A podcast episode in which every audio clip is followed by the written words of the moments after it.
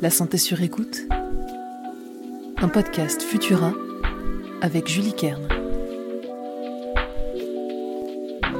Bonjour, c'est Julie, chef de rubrique santé chez Futura. Bienvenue dans ce nouvel épisode de La santé sur écoute.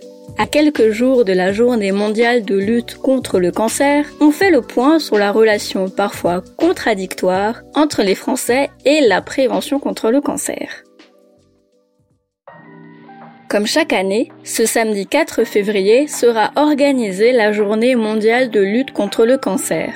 À cette occasion, l'Institut national du cancer livre les résultats de son quatrième baromètre cancer. Une enquête menée auprès des Français tous les 5 ans pour appréhender leur attitude et comportement face à cette maladie. Cette édition 2023, composée des données récoltées en 2021, indique que si les Français se disent bien informés sur le cancer, certaines fausses idées ont la dent dure. Le tabac et l'alcool sont les deux causes de cancer évitables les plus fréquentes. C'est un fait connu depuis de nombreuses années et un argument important des campagnes de lutte contre le tabagisme et l'alcoolisme. Pour le tabac, la sensibilisation a porté ses fruits. 9 répondants sur 10 connaissent les effets du tabac sur la santé et 8 répondants sur 10 sont certains qu'il provoque le cancer. Mais quand on interroge les fumeurs, ils sont 1 sur 2 à sous-estimer le risque de la cigarette sur la santé.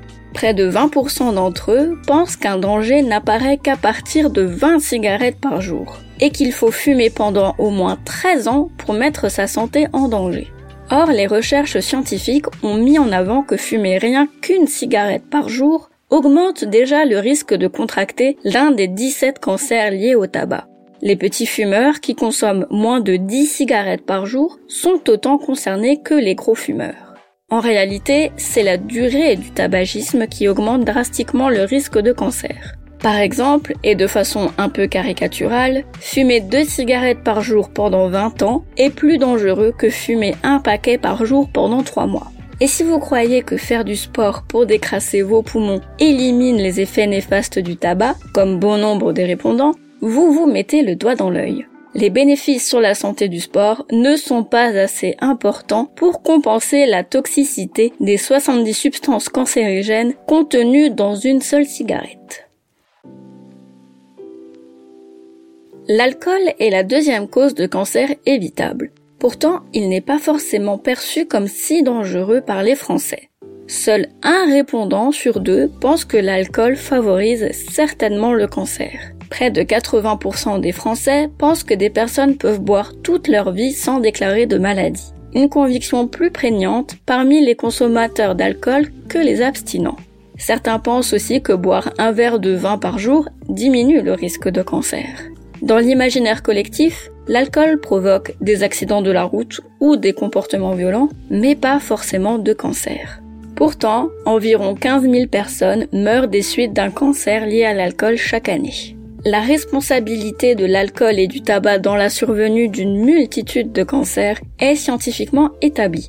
Pourtant, les Français ont plus tendance à croire à l'effet cancérigène du stress de la vie qu'à celui de l'alcool. Or, aucun lien de causalité entre le stress et le cancer n'a été formellement démontré par les scientifiques. Les expériences traumatisantes ou une mauvaise gestion des émotions sont aussi citées comme des facteurs de risque favorisant le cancer par les répondants. Là encore, aucune étude scientifique n'a fait le lien entre ces deux éléments et le cancer.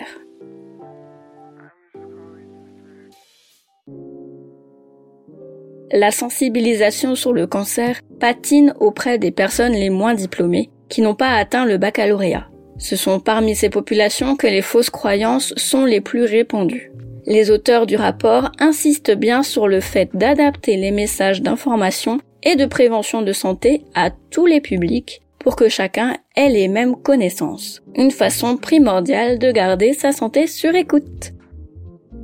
Merci d'avoir passé ce moment avec moi. Vous trouverez les sources de cet épisode dans la description pour vous forger votre propre avis. N'oubliez pas que les informations partagées pendant cette capsule audio ne se substituent pas à un diagnostic médical émis par un médecin. Si vous avez le moindre doute concernant votre santé, n'hésitez pas à consulter un professionnel. Pour nous soutenir et améliorer notre visibilité, abonnez-vous et partagez ce podcast autour de vous. On se retrouve la semaine prochaine pour un nouvel épisode de La Santé sur écoute. À très vite!